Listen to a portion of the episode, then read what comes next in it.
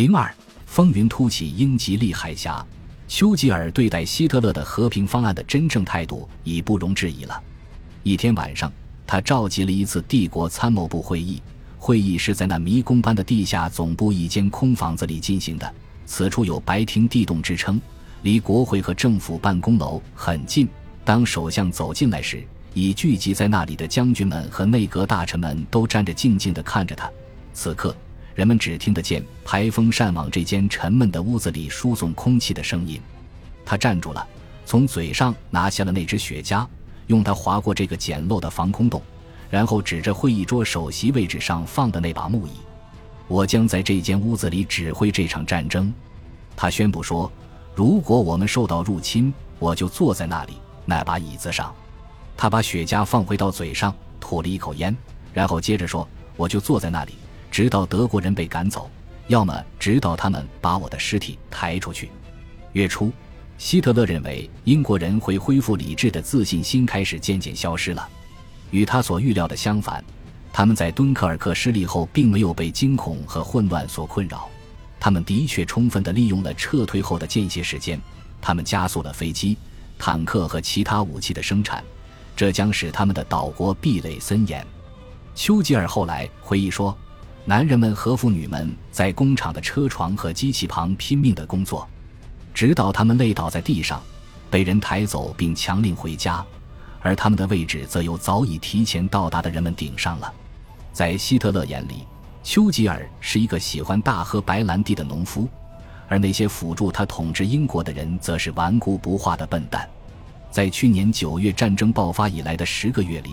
德意志帝国的武装力量已将从波兰的布格河到法国英吉利海峡沿岸的整个北欧纳入了德国的统治之下，而海峡那边的人却偏偏无视这一现实。他们的固执不仅令希特勒大惑不解，而且还会破坏他的其他计划。在他的征服日程表上，下一个重大项目便是入侵并且摧毁苏联。这个计划他已定在了1941年的某个时候。如果一个敌对的英国仍在与他作对，那么这项计划将会变得极其复杂起来。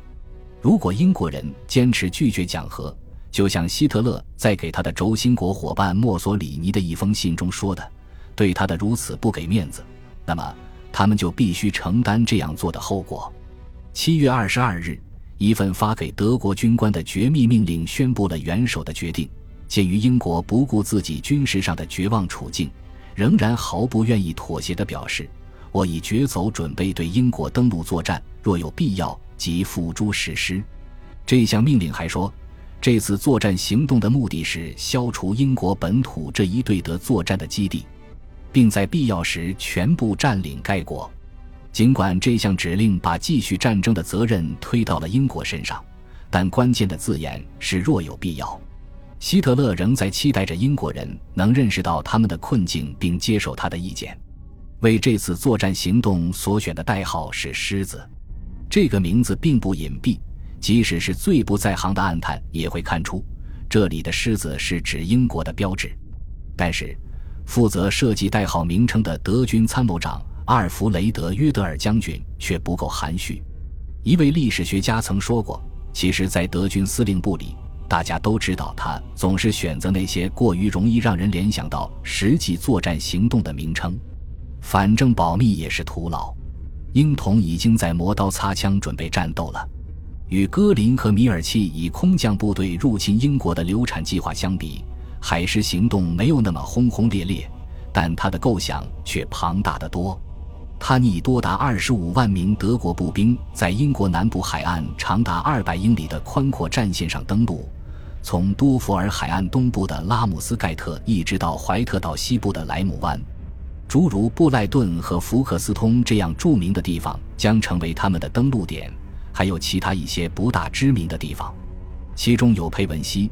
一零六六年，征服者威廉就是以这里为登陆点成功的侵占了英国。只有少量的入侵部队是飞机运送的，大部队将由改装过的内河驳船、拖船。汽艇和较大的运输船运过英吉利海峡，他们将分三批到达。首先要抢占滩头阵地，继而向内陆推进，他们的首要目标就是切断伦敦与英国其他地区的联系。一旦占领了首都，另外一些事情就可以着手进行了，即由盖世太保逮捕两千名希特勒的首要敌人，从温斯顿·丘吉尔到演员诺尔·科霍德，所有十七至四十五岁、身体健全的英国男子都将被拘禁起来，最终运往欧洲大陆。然而，海狮计划的成功完全取决于能否安全地渡过英吉利海峡。要确保这一点。就必须在突击部队的东西两翼部署大面积的雷区，以阻止皇家海军的有效进攻。当然，德国空军还必须打败皇家空军，取得制空权。在海狮计划的筹划者中，有一个值得注意的持怀疑态度的人，他就是德国的海军总司令埃里希·雷德尔元帅。令他忧虑的，除了他的海军在挪威受过损失之外，主要是他身边的战略家们把海狮行动仅仅看作是一次渡河计划，只不过这次宽一些罢了。他们似乎不懂得，入侵部队乘风破浪地渡过二十五英里的通常是白浪滔天的英吉利海峡，进入英国本土与攻过半英里宽的维斯杜拉河进入波兰，或从四分之三英里宽的莱茵河打进法国，有着天壤之别。雷德尔的同事认为，一般的渡河作战他们已很熟练了。他们只需要对此做两处修改：首先是用德国空军的轰炸机代替地面的炮兵；其次是让海军承担运输任务，而这通常是由陆军工兵完成的。对这种轻率的态度，雷德尔十分震惊。他深知，有海陆登陆这种作战方式，德军并没有仔细的训练过，而且他明白。他的海军并不具备保护和维持海事计划二百英里入侵战线所需的足够的船只。当他提出缩短战线时，陆军的将领们反驳说：“这等于把他们的军队直接送进绞肉机。”希特勒多少有点犹豫地做了一个让步，即战线比原定的缩短了一些，减掉了怀特岛以西的地区。德国陆军深信海狮行动能够成功，尽管雷德尔仍表示怀疑。但陆军总司令瓦尔特·冯·伯劳希奇将军和陆军参谋长弗朗兹·哈尔德将军向希特勒保证，他们将全力以赴地执行这个作战计划。然而，他们也给自己留了一条便利的退路。希特勒同意，在海陆入侵英国的战斗打响之前，德国空军必须先削弱皇家空军的战斗力，并彻底摧毁英国的空中防御力量。然而，希特勒还没有完全准备好实施海狮计划，他往往爱推迟做出棘手的决定。现在他打算给英国最后一次采取理智态度的机会。七月十九日，他在柏林的克罗尔歌剧院召集了一次国会会议，剧院的包厢里挤满了外国的外交官，他们听到的传闻说，今晚将提出一项最后的和平建议。希特勒在演讲中大力颂扬德国在这场战争中已取得的胜利。在这个长篇演说的结尾，他提出了最后的和平建议。希特勒声称：“此时此刻，我觉得在良心上有责任再一次呼吁英国政治家拿出理智和常识来。我认为我是有资格做出这种呼吁的，因为我并不是祈求恩惠的战败者，而是以理智的名义在说话的胜利者。”我实在看不出为什么要把这场战争继续打下去。希特勒指责说，和平道路上的唯一障碍就是温斯顿·丘吉尔这个先廉寡耻的罪恶的战争贩子。这个狂妄的丘吉尔以及他周围那些无知的傻瓜们正在欺骗英国人民。他们掩人耳目，不让人民知道，一旦拒绝和平条件，恐怖将立即会降临到他们头上。希特勒的声音变得愤怒而强硬。